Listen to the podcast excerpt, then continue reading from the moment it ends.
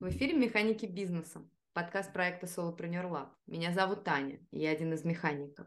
Solopreneur Lab мы консультируем по управлению, а в нашем подкасте владельцы или руководители классных проектов делятся с вами управленческими механиками, опытом и философией. Рассказывают о том, как преодолевают себя, расширяются на обстоятельства и стараются в полной мере реализовать свой потенциал. И сегодня у нас в гостях Иван Зелотов, директор по региональному развитию и партнерским отношениям платформы профориентации подростков «Профилум». Специализация Ивана – выстраивание B2G направления и запуск новых продуктов. Иван работал в Сберобразовании образовании, синергии и Skyeng. Поговорим с ним сегодня обо всем этом подробнее, а также о том, как он принимает решения и добивается своего, что им движет и почему.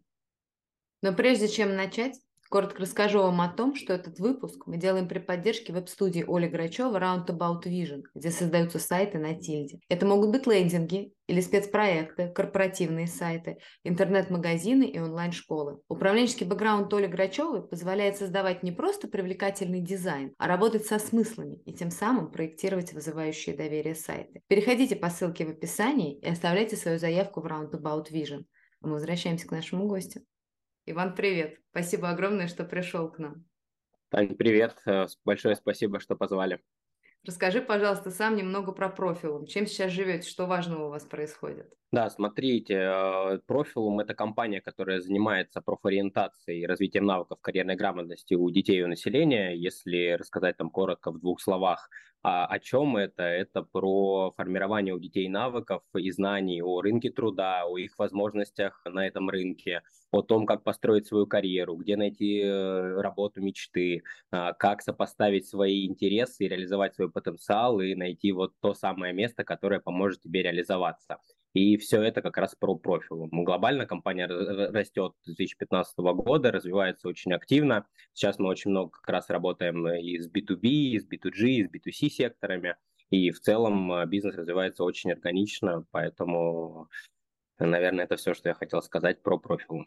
А расскажи немного тогда про свое направление B2G. B2G это, можно сказать, такая практическая э, сфера практического применения government relations, то есть GR, работа с органами государственной власти. Основная задача нашего направления – это поиск и помощь э, государству в тех проектах, которые мы можем реализовать э, с точки зрения цифры, с точки зрения методики, то есть обеспечить полную реализацию государственных проектов. И наша задача – это постоянная коммуникация с представителями государственного сектора, поиск таких проектов, разработка, запуск, ну и, соответственно, дальнейшая интеграция в регионы. Слушай, круто, звучит очень здорово, очень интересно. А расскажи, чем вы сейчас живете, что важного у вас происходит? Ну, глобально мы сейчас очень много работаем с регионами, участвуем в форумах, сейчас очень много командировок у моей команды, то есть ребята постоянно ездят в регионы, участвуют в отраслевых конференциях, участвуют в переговорах, рабочих встречах, формируют проекты, запускают проекты, помогают регионам э, интегрировать к себе нашу платформу и в целом делятся экспертизой в области профориентации и навыков и развития навыков карьерной грамотности. Расскажи, пожалуйста, про свою команду. Сколько человек и какова ее структура? На сегодняшний день у меня в команде 8 человек. В эту структуру входят как э, которые непосредственно работают э, с органами государственной власти, как региональными, так и федеральными. Туда же входит команда, которая работает напрямую с общеобразовательными учреждениями. То есть в целом, если говорить про сферу, наша сфера – это образование и основные наши там, клиенты, партнеры, с кем мы работаем, это Министерство образования, это подведомственные органы, которые участвуют в системе образования. Ну и в целом, э, кроме ребят, которые у нас работают, занимаются коммуникациями, у нас в команде также есть а, проектный менеджер, который как раз занимается бездев направлением, то есть помогает нам искать новые направления, обустраивать старые, помогает нам вооружаться сервисно, то есть фактически это управление CRM-ками, рассылками и какие-то настройки триггерных коммуникаций и так далее. И кроме этого у нас еще есть аналитик, который помогает нам работать с регионами, помогает в поиске бюджетов на проекты, да, показывает нам актуальную статистику по регионам, то есть что в регионе сейчас происходит, какие проекты запущены, а, какая нормативно-правовая база под э, запуск наших проектов на сегодняшний день есть и так далее. И эта команда именно B2G направления. Кроме этого, у нас есть достаточно большой коммерческий сектор, где есть и маркетинг, и пиар, и в том числе коллеги, которые работают с федеральным уровнем, в основном с федеральными органами исполнительной власти. Вот, ну, то есть в целом команда достаточно большая, и глобально мы сейчас, наверное, находимся в оптимальном составе для того, чтобы закрывать текущие наши показатели, которые перед нами ставит руководство, ну и в дальнейшем планируем масштабироваться и кратно расти. Слушай, расскажи, а ты чем занимаешься в этой команде? А, ну, глобально у меня есть э, там две большие роли. Ну, это, это и, и стратегия, и тактика фактически. То есть э, я занимаюсь фактически управлением этой команды, распределением ресурсов, написанием задач. А, и кроме этого, я сам также коммуницирую с э, регионами, с органами исполнительной власти – и в целом тоже занимаюсь поиском, подбором проектов, запуском и так далее. То есть в целом я такой, на сегодняшний день я играющий тренер. Да, ну классно, здорово. А тебе самому нравится? Да, на самом деле да, и в сфере government relations я в целом занимаюсь с 2019 года. Как только я туда попал, я понял, что это действительно прям мое, это полностью совпало с моими ожиданиями, с моим скиллсетом компетенций. Естественно, во многих-многих вещах приходилось расти, кратно расти, а, но в целом, да, мне очень нравится то, чем я занимаюсь, и со стороны а, сферы и того продукта, который мы сейчас продвигаем, то есть для меня лично всегда очень важно, чтобы продукт и та идея, которая, которая за ним стоит, она во мне откликалась. А профиль, он в целом помогает детям, во-первых, самореализовываться, во-вторых, он помогает государству с точки зрения развития там, региональной экономики. То есть фактически мы занимаемся тем, что мы выстраиваем такую вертикаль образования бизнес, где помогаем э, в экономическому росту регионов. То есть мы показываем детям, какие у них вообще есть возможности в родном регионе, какие есть отрасли, как, какие современные тренды на рынке труда присутствуют. И благодаря этому дети узнают о каких-то новых возможностях и находят то место, которое помогает им реализоваться. Государству, естественно, сейчас как никогда необходимы специалисты во многих отраслях, поэтому мне, да, мне очень нравится то, чем я занимаюсь. Классно. Я тоже как раз да, тебя и думаю, какая-то крутая сфера, что это прям, ну это очень здорово. Это такие, получается, как дополнительные руки, дополнительные возможности для вот этих публичных интересов, которые защищает государство, и при этом как бы и бизнес благодаря этому развивается. Это такая синергия крутая. А расскажи, пожалуйста, ты говоришь, что ты, когда пришел в это направление, ты понял, что это твое. Можешь чуть-чуть поподробнее рассказать? Да, глобально у меня был в жизни период поиска, когда я за очень короткое время сменил достаточно большое количество мест работы. То есть как раз то, то, то время, когда я ждал, что во мне что-то откликнется, я загорюсь, мне это понравится. Это достаточно продолжительное время было. Я думаю, это в районе 8 месяцев, когда я там, менял несколько сфер и искал то, что во мне откликнется. И в целом, когда я вообще в целом начинал в Джаре с позиции руководителя региональных проектов, то есть моя задача была а, запускать проекты в регионах, то есть там, где уже а, об этом проекте договорились и все посчитали, и как, как только я начал взаимодействовать с органом государственной власти, во-первых, э, было очень приятно посмотреть на то, как, как во многих и практически во всех, наверное, регионах э, устроен орган государственной власти, над какими задачами они действительно работают, в каком объеме, в каком масштабе, каких специалистов привлекают для решения тех или иных э, задач. А, и глобально, мне кажется, я сразу в это влился, потому что, ну, во-первых, наверное, здесь э, пригодились э, навыки коммуникатора, потому что government relations и в целом B2G это очень много про коммуникации, очень много про коммуникации на абсолютно разном уровне, от специалистов до министров образования, губернаторы регионов и так далее. Вот, это, наверное, такой основной базовый навык, который точно пригодится любому джарщику, ну и в остальном это, конечно же, понимание той сферы, в которой ты работаешь, и в целом я работал в сфере образования, начиная с 2013 года, поэтому сфера для меня была близкая, понятная. Ну и, как я уже говорил, это, наверное, правое дело, а, хорошая идея, за которую действительно стоит очень много работать, внедрять и менять это общество к лучшему. Да, классно, классно. Я правда, я тоже думаю, что это очень здорово. Это очень здорово, как государство наше развивается, как бизнес вместе с ним. И все это такая прям очень крутая синергия, которая действительно прям вдохновляет. Я тебя очень понимаю. Ну, вот эти какие-то искры, которые чувствуешь в этом во всем, это прям круто. Это правда большое, прям большое дело, ощущение большого дела. Слушай, а очень интересно, э, ты вот говоришь, что ты с 13 года в образовании, что вот, да, ты, э, собственно, погрузился в сферу тоже с управленческой позиции, а можешь чуть-чуть поделиться, что вообще для тебя управление, что ты понимаешь под этим термином? Да, глобально, на самом деле, если не уходить в какие-то истории из учебников и какие-то формальные определения управления, для меня управление – это правильное распределение ресурсов и правильно задать вектор для этих ресурсов. То есть, э, как руководитель, я понимаю, в какую сторону мы должны двигаться, я применяю весь свой опыт, весь свой бэкграунд, понимаю, как когда, кому нужно прийти, э, каким образом нужно построить эту работу. Ну, естественно, то, о чем я говорил там, с точки зрения распределения ресурсов, это та команда, те ребята, которые со мной вместе работают. Я понимаю там, на сегодняшний день каждую сильную сторону, слабую сторону. Очень мы постоянно как бы, находимся в тесной коммуникации с ребятами. И это правильный подход, правильное применение тех ресурсов, которые есть у руководителя сегодня. Вот примерно так я понимаю слово управление.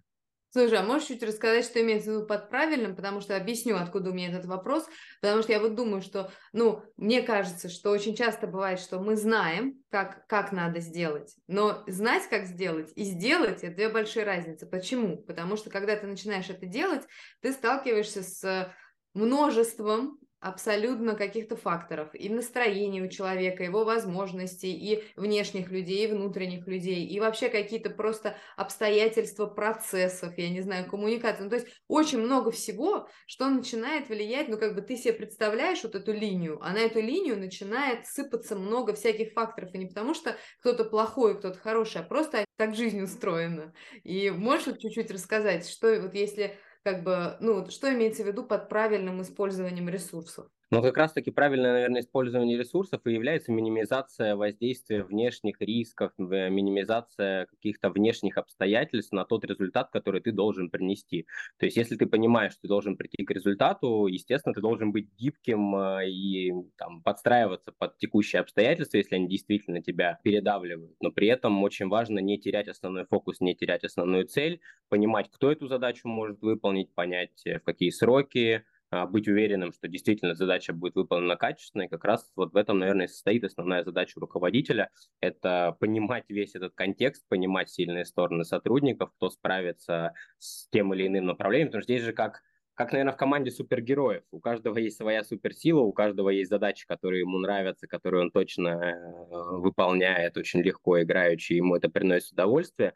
И вот как раз-таки, наверное, жонглирование такими задачами в том числе лежит в обязанностях руководителя, на мой взгляд. Слушай, а расскажи, а что именно в тебе в самом, вот лично в тебе, позволяет быть руководителем? То есть понятно, что, ну, грубо говоря, то, что ты сейчас перечислил, так скажем, можно применить к каждому руководителю. Но, тем не менее, Глобально, да. каждый руководитель индивидуален. Вот именно тебе, какие, вот что есть в тебе такого, что позволяет тебе быть руководителем? Ну, слушай, здесь э, я думаю, что это сочетание двух вещей. То есть первое – это выс там, высокая степень профессионализма в той сфере, в которой я работаю. То есть я понимаю, как это устроено, я понимаю, как это работает на своем личном живом примере. Были и успешные кейсы, и провальные кейсы. И в целом, как бы, как говорил один из моих руководителей, ценность руководителя, она измеряется в количестве, точнее, в стоимости совершенных им ошибок. Вот, и поэтому я думаю, что это вот одна часть, скорее про профессионализм и опыт, а вторая часть это про людей. Я придерживаюсь такой идеологии, что космические результаты достигают команды, в которых присутствует элемент человеческого общения, отношений и вообще в целом достаточно глубокое сплочение команды, когда люди друг про друга очень многое знают с точки зрения профессиональных э, качеств и компетенций. Ну и в целом, когда люди друг друга поддерживают, и, я очень верю вот в это сочетание э, бизнес-ценностей, человеческих ценностей, когда они совпадают, а, когда люди смотрят в одну сторону и при этом понимают, что им действительно приятно, и они являются единомышленниками, им приятно работать друг с другом, это, наверное, самая идеальная среда для достижения каких-то космических результатов, э, больших оборотов, выручек, реализации самых а, интересных, сумасшедших проектов. Поэтому вот так я бы ответил. А как ты пробуешь формировать такую среду? Первая часть, она всегда приходит с опытом, она всегда приходит э, с течением времени, с количеством реализованных или нереализованных проектов. А вторая часть – это про коммуникации. Коммуникация – наше все, то есть всегда необходимо общаться с людьми, с которыми ты работаешь, э, понимать контекст, в котором они находятся. И тогда как раз, когда ты смотришь чуть глубже, чем сфера их профессиональных обязанностей исключительно, тогда ты начинаешь больше понимать ситуацию, в которой находится человек, на что он в данный момент там способен, не способен, насколько он находится в ресурсе или не в ресурсе. И вот таким образом ты уже понимаешь, как со всем этим работать. А можешь привести какие-то примеры? Вот что значит эта коммуникация? То есть понять, что не надо там называть имена и всякое такое, а просто вот по сути, потому что мне кажется, что каждый что-то свое понимает под этим, и, ну как бы да, у каждого свое какое-то представление. Можешь рассказать, что, что как бы на каком-то привести какой-то пример, как это было у тебя? глобально ну, можем начать с каких-то самых базовых вещей. Регулярные face-to-face встречи с сотрудниками, когда ты выгружаешь них, как они видят э, происходящее на сегодняшний день, чего им не хватает, чего хватает. И очень часто, когда ты ну, как бы начинаешь общаться на таких face-to-face встречах, естественно, первое, с чего начинается, это выгрузка каких-то рабочих моментов, то есть что получается, что не получается, что необходимо, где помочь, где убрать, что оставить, что видоизменить. То есть и таким образом, общаясь с каждым членом команды, ты в том числе можешь э, с разных позиций посмотреть на свои процессы, к чему они ведут, на эффективность этих процессов и так далее. Ну и в дальнейшем, естественно, опускаясь глубже, это понимание, чем человек вообще живет, что ему интересно, к чему он стремится, какие у него есть амбиции, и в целом более глубокое понимание людей, с которыми ты работаешь. На мой взгляд, там, не знаю, всегда важно знать, когда у коллег день рождения, когда день рождения у их детей, находиться в тесной связи, потому что в дальнейшем это как раз и приведет к результату, и такие команды, как я уже говорил, на мой взгляд, достигают очень больших результатов. Можешь тогда поделиться, вот если раз ты приводишь пример вот именно такую face-to-face встречу, как ты ее организовываешь, потому что, скажем, ну, вот то, что ты перечислил, ну, звучит здорово, но ты попробуй это реализуй, потому что тоже, да, скажем, это же, с одной стороны, и тебе как бы надо выдержать другого человека, который перед тобой сидит, ведь он перед тобой сидит, вот как бы просто персональ, то есть сложно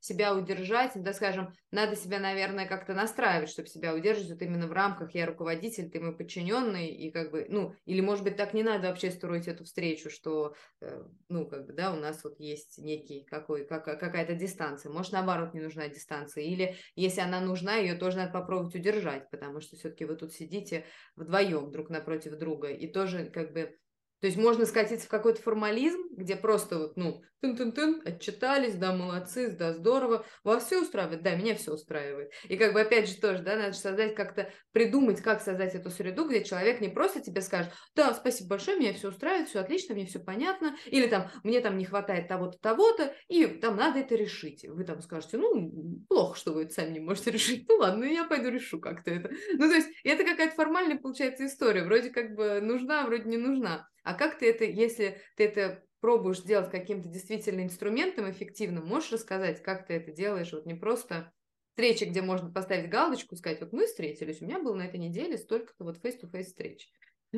Да, да, на самом деле, да, ты все очень правильно говоришь. На самом деле есть очень много типов команд, абсолютно разные задачи, под которые эти команды собираются. И здесь как бы каждый волен строить так, как ему удобно, как ему комфортно. Но если говорить лично про меня, то там, а, у нас встречи строятся в менее формальной обстановке, и я позиционирую себя действительно как руководителя, но не как руководителя просто там по должности условно, вы должны меня слушаться, потому что нет, э, я себя позиционирую скорее как менеджера, который должен помочь ребятам а, реализовать там весь свой прошлый опыт, весь свой бэкграунд в том направлении, в котором они работают сейчас, сделать это максимально эффективно и комфортно для каждого из них. И мне кажется, авторитетность руководителя, она лежит где-то внутри. Там, видел и такие кейсы, когда э, есть руководитель, он по должности руководитель, но при этом там, к его решениям или там его, его авторитет ставится под сомнение. Поэтому здесь, э, конечно, каждый кейс, наверное, уникален, у каждого руководителя это строится по-своему, но я себя позиционирую скорее как менеджера, который помогает ребятам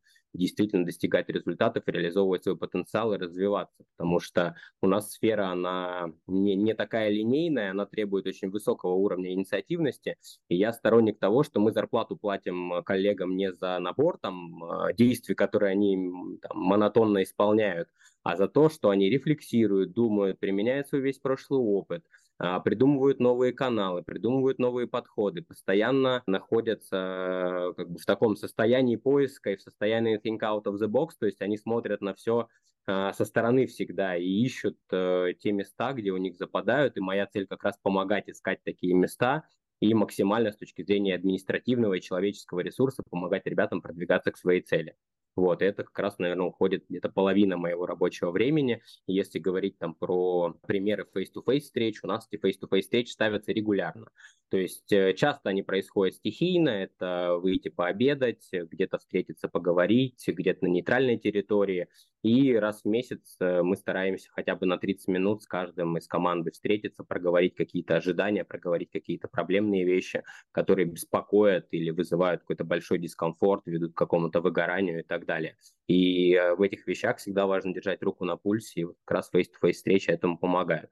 Вот, а, а в дальнейшем, как бы, ну, я бы рекомендовал внедрять это в регулярную практику face-to-face с сотрудником, потому что когда ты очень долгое время находишься в отрыве от команды, принимаешь какие-то решения в отрыве от команды, ты можешь не всегда все учитывать и не до конца оценивать ситуацию, поэтому очень важно всегда э, слышать своих подчиненных, слышать ребят, с которыми ты работаешь, и коллег из смежных команд, и коллег из твоей команды, и постоянно обновлять это информационное поле в том числе, наверное, постоянное вот это обновление информационного поля и приведение этого информационного поля для всех единым, это, наверное, тоже может, э, на мой взгляд, являться одним из основополагающих вещей для каждого руководителя. Слушай, а интересно, вот ты сделал это разграничение про регулярные какие-то, ну, да, регулярное общение со своими коллегами по актуальным каким-то вопросам, просто попытку держать руку на пульсе, и а, вот эти вот раз в месяц э, встречи. И, а угу. если, опять же, можешь чуть-чуть э,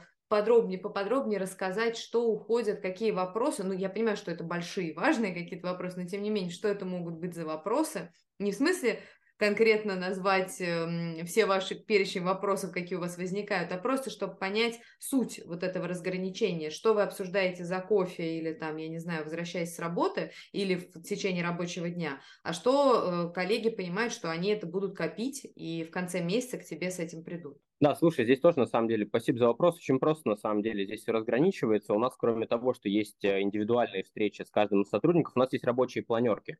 Они проводятся э, ну, регулярно два раза в неделю, то есть по средам, когда мы проверяем, как у нас вообще идет неделя, какие задачи выполняются, не выполняются, и корректируем при необходимости те задачи, которые лежат на нас. А, и по пятницам мы всегда подводим результаты текущей недели и строим планы на следующую. То есть это сделано в формате полусвободного такого отчета для каждого из сотрудников, то есть мы должны проговорить какие-то главные вещи, которые мы сейчас, которыми мы сейчас занимаемся. Во-первых, это важно для того, чтобы другие коллеги понимали, а что конкретно вот этот сотрудник делает в тот или иной момент времени. Во-вторых, очень часто интересы, контакты и вообще в целом в работе ребята очень часто пересекаются. Школы с регионами, регионы со школами, различные подведы. Мы ездим на разные мероприятия отраслевые, и у нас достаточно большое переопыление идет, поэтому всегда важно, чтобы коллеги знали, кто чем занимается.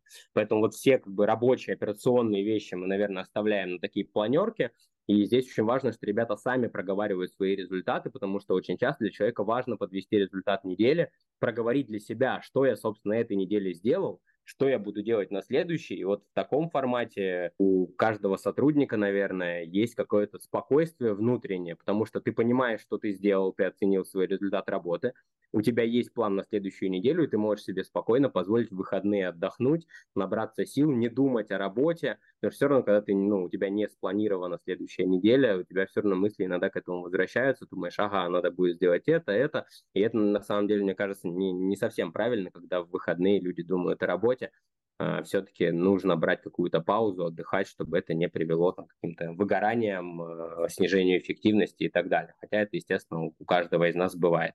Вот. А если говорить о face-to-face встречах, то это скорее уже про личное отношение человека к происходящему. То есть, что беспокоит, а, что радует, э, наоборот. То есть, и вплоть, знаешь, до каких-то бытовых вещей, какие-то рецепты различных блюд, кто каким спортом занимается, какие-то интересы, не знаю, в сфере футбола там, и так далее, и так далее. То есть это всегда вещи про личное.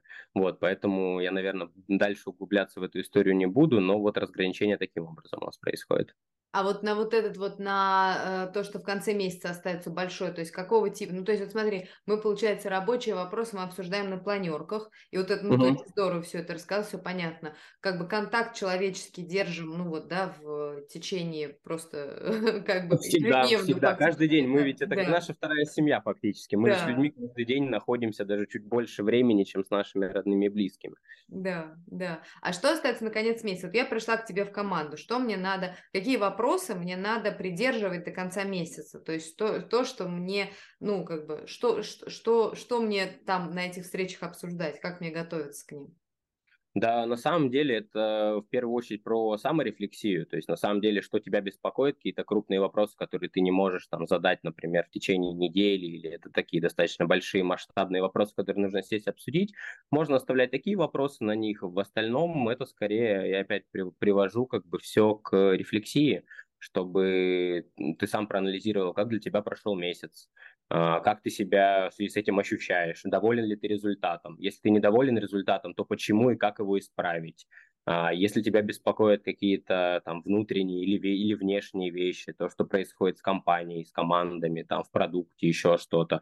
Ну, то есть это могут быть это абсолютно большое количество вопросов, которые можно оставлять. И здесь, я думаю, я никогда не настаиваю, но каждый сам для себя как бы определяет, о чем он хочет поговорить. Но если мы как бы выходим на эту встречу, ну, люди всегда говорят о том, что их действительно беспокоит, волнует, чем заняты их мысли, и это тоже очень важно ловить.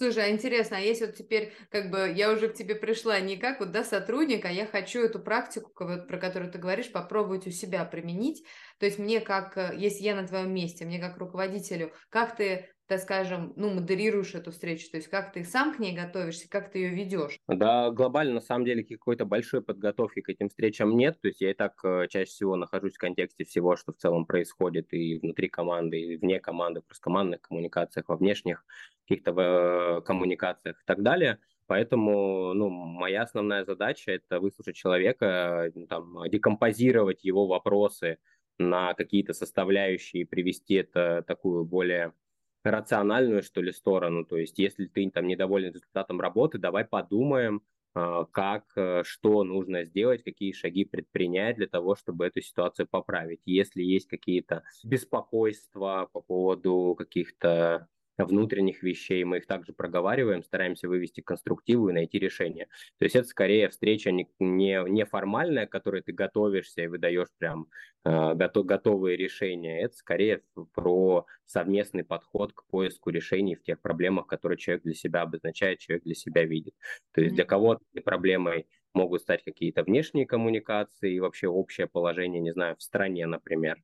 А для кого-то какие-то внутренние маленькие вещи, которые касаются только непосредственно этого человека. Поэтому всегда подготовиться невозможно, но глобально как бы я всегда стараюсь держать руку на пульсе, поэтому и готовиться прям особенно нет большой острой необходимости. Да. Слушай, а интересно, вот, ну, да, скажем, если вот оглядываться назад, да, вот ты сказал, что очень огромное значение имеет опыт, и опыт различный, чем он шире, и э, не только взлетов, но и падений, потому что из этого и состоит опыт, да, ну, как бы без, по-другому он не может формироваться. Э, но вот если оглядываться назад, как тебе кажется, что тебя э, формировало как руководителя? Какие, может быть, ситуации или какие-то люди, или, ну, вот что-то, что тебя из чего, ну, как бы, что ты чувствуешь, что на тебя это повлияло? Наверное, это всегда свой личный опыт. Это опыт тех компаний, в которых я работал. Я работал с разными руководителями, с разными людьми в разных подразделениях, там, с разной зоной ответственности. И, скорее всего, меня, во-первых, ну, очевидно, что нас формирует наше окружение всегда, всю жизнь, то есть э, с кем ты общаешься, у кого ты учишься, у кого ты берешь лучшие практики – и вторая часть – это эмпирический опыт. То есть я для себя как бы сформировал такую модель, вот, э, в которой я сам эффективно очень работал, и я видел, что эта модель работает очень эффективно. То есть и это скорее про, про опыт достижения результатов. Я видел разные команды, видел разные подходы к управлению и к достижению результатов, и фактически сформировал какое-то свое собственное видение, исходя из того, что я видел. То есть и как раз эта модель про, про, про скрещение этих бизнес-ценностей, человеческих ценностей, она, на мой взгляд, наиболее эффективная, и пока это действительно показывается на практике. Но опять же, все люди разные, все руководители разные, разные цели, разные задачи, и вполне, вполне вероятно, сто процентов так и есть, что такая модель управления не подойдет под решение определенных задач. Модель, которой придерживаюсь я сейчас, сегодня, возможно, не подойдет для решения каких-то других задач. Вот, поэтому это скорее эмпирический опыт и все, все окружение, весь мой опыт рабочий, который у меня был в течение всей карьеры. Угу. А что это за модель? То есть я так до конца и не поняла. Можешь чуть-чуть рассказать, которую ты сформировал для себя сам? Ну, это вот как раз э, все то, о чем я, собственно, говорил сегодня раньше. Это фокус на больших бизнес-ценностях и применение человеческого подхода к команде, которая занимается достижением этого результата. Есть модели и команды управления, в котором очень четко до конца, до, до каждой там запятой определенно там круг обязанностей, э, набор действий, который должен произвести сотрудник. А, и на этом, собственно, заканчивается. И задача руководителя, она заканчивается на контроле, исключительно на контроле выполнения определенных действий. Там, не знаю, количество звонков, качество этих звонков, а, соблюдение всех воронок, KPI, шагов в продажах там, и так далее, и так далее. Это одна модель, где руководитель занимается исключительно контролем исполнения обязанностей сотрудников. А, модель, э, там, которая меня лично впечатлила, это модель в части доверия, например, к сотрудникам. То есть, когда ты, во-первых, ты, ты более ответственно относишься к подбору людей, которые к тебе приходят, потому что это не механическая работа, не монотонная, она не, не подразумевает собой постоянный микроконтроль, потому что если заниматься микроконтролем в тех условиях, в которых мы сейчас работаем, то на это никакого времени не хватит, если постоянно контролировать каждое действие каждого сотрудника. То есть очень важно, э, я видел эти модели, когда а, руководитель задавал общую рамку, а, общие цели, и в дальнейшем э, там, с помощью поощрений, э, инициативности сотрудников, определенного доверия, оказанного сотруднику, это всегда возвращалось сторице. То есть, когда человек чувствовал доверие к себе, он, у него первая мысль, естественно, если там человек э, подобран, наверное, правильно с тем кодом, который необходим там этой команде, этой компании, то у такого человека не, не возникает мысли о том, что, а, ну, можно, наверное, тогда там меньше делать, отчитываться о каком-то результате, там что-то придумывать.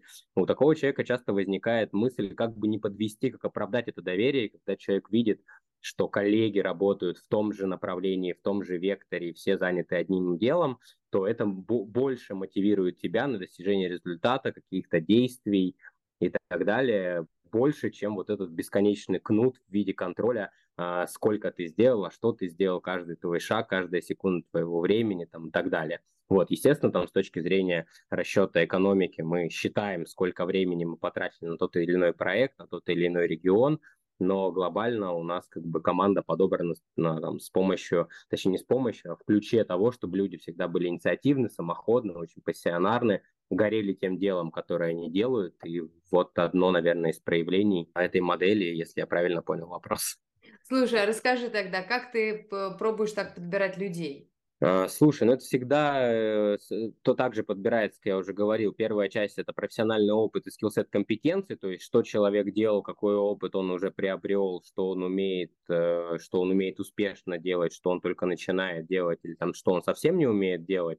Это первая часть. А вторая часть это как раз про цели, про амбиции, про то, чего человек сам хочет достичь, насколько ему откликается та миссия, те ценности, которые есть в компании – действительно ли его там, глаза загораются, когда он думает о, о своем деле, о том, чем он занимается. И вот это, мне кажется, очень важно. Поэтому поиск людей, он очень часто происходит долго, месяцами, но здесь как раз очень важно подобрать именно того человека, который нужен, тогда пазл сложится. Да, ну здорово, здорово. Слушай, ну расскажи тогда, пожалуйста, ради чего, кроме денег, ты все это делаешь каждый день? Ох, спасибо большое за вопрос. Наверное, такой один из э, важных, э, самых важных для меня там в последнее время, да и вообще в целом на протяжении, наверное, всей моей карьеры. Потому что кроме денег всегда хочется приносить что-то важное, что-то ценное для людей и что-то, что действительно меняет э, общество, меняет подходы, развивает э, нас в абсолютно разных проявлениях. И вот как раз если говорить о профилуме, то это как раз та идея, над которой стоит работать, э, перерабатывать местами, но это действительно приносит удовольствие, потому что я понимаю, что я действительно являюсь таким геймченджером, то есть я могу влиять на все, что происходит сейчас в этой сфере, а сфера профориентации в России сейчас очень-очень активно набирает обороты. И что самое главное, а, наверное, с точки зрения вот именно того продукта, которым мы сейчас занимаемся, это смесь того, что мы, во-первых, мы помогаем людям а, развивать свой потенциал и находить те точки роста, которые будут приносить им удовольствие, находить себе применение. Здесь, наверное, это дальше уйдет такой философский вопрос, как измерить счастье, но, это, но если человек чувствует себя на своем месте, реализует свой потенциал, то с большей степенью вероятности этот человек счастлив. А вторая часть – это про развитие региональной, да и вообще в целом российской экономики, так как когда люди находят э, сферу своей реализации, особенно в своем регионе – а, такие люди действительно приносят пользу обществу, и такие специалисты развивают экономику и позволяют нам двигаться дальше. Вот. И третья часть, она вообще скорее про общее благо, про что-то хорошее, большое, полезное – и для меня всегда важно отвечать себе на вопрос, когда я работаю над каким-то проектом, а будет ли польза, приношу ли я что-то хорошее и полезное, или я только делаю бизнес.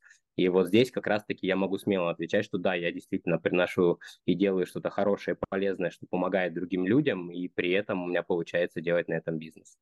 Хм, прикольно. Слушай, а расскажи, какой твой базовый принцип в работе и в жизни? Слушай, на самом деле принципа два, и их иногда не очень легко совмещать э, в рамках одного подхода к работе. С одной стороны, это быстрее, выше, сильнее, а с другой стороны, это принцип достаточности и необходимости. То есть делать ровно столько, сколько необходимо для достижения результата, и ровно теми ресурсами, которые необходимы для достижения этого результата, ни больше, ни меньше, но при этом всегда делать это очень качественно, хорошо, лучше всех. А, поэтому, наверное, два вот эти принципа могу назвать. Хм, здорово. А в чем сила профилу? Слушай, сила в профилум, э, во-первых, в идее, миссии и ценностях, а во-вторых, в той команде, которая стоит за этим всем, в том профессионализме, который про- проявляют ребята каждый день. И мне кажется, эти две вещи, они очень-очень тесно между собой переплетены. То есть та идея и те результаты, которые мы показываем, э, вот в этом, наверное, главная сила профиля. Прикольно, прикольно. Спасибо тебе большое, с тобой было очень интересно. Мне тоже было очень интересно, очень многие вопросы как бы копнули чуть глубже, чем обычно принято говорить об управлении, чем обычно принято а, в целом к этому подходить, поэтому было очень интересно, спасибо. А слушателям и зрителям нашего подкаста спасибо за то, что вы были с нами. Делитесь своими впечатлениями в комментариях. Нам все интересно и важно. И если вам нравится наш подкаст, подписывайтесь на наш канал, оставляйте отзывы на той площадке, где вы его слушаете. Ставьте лайки этому выпуску. Ну а если вы руководитель и чувствуете, что вам нужна поддержка в систематизации работы, процессов, больших проектов, коммуникации или принятия решений, пишите нам на e-mail, который есть в самом конце описания этого выпуска. Мы всегда рядом, чтобы помочь им.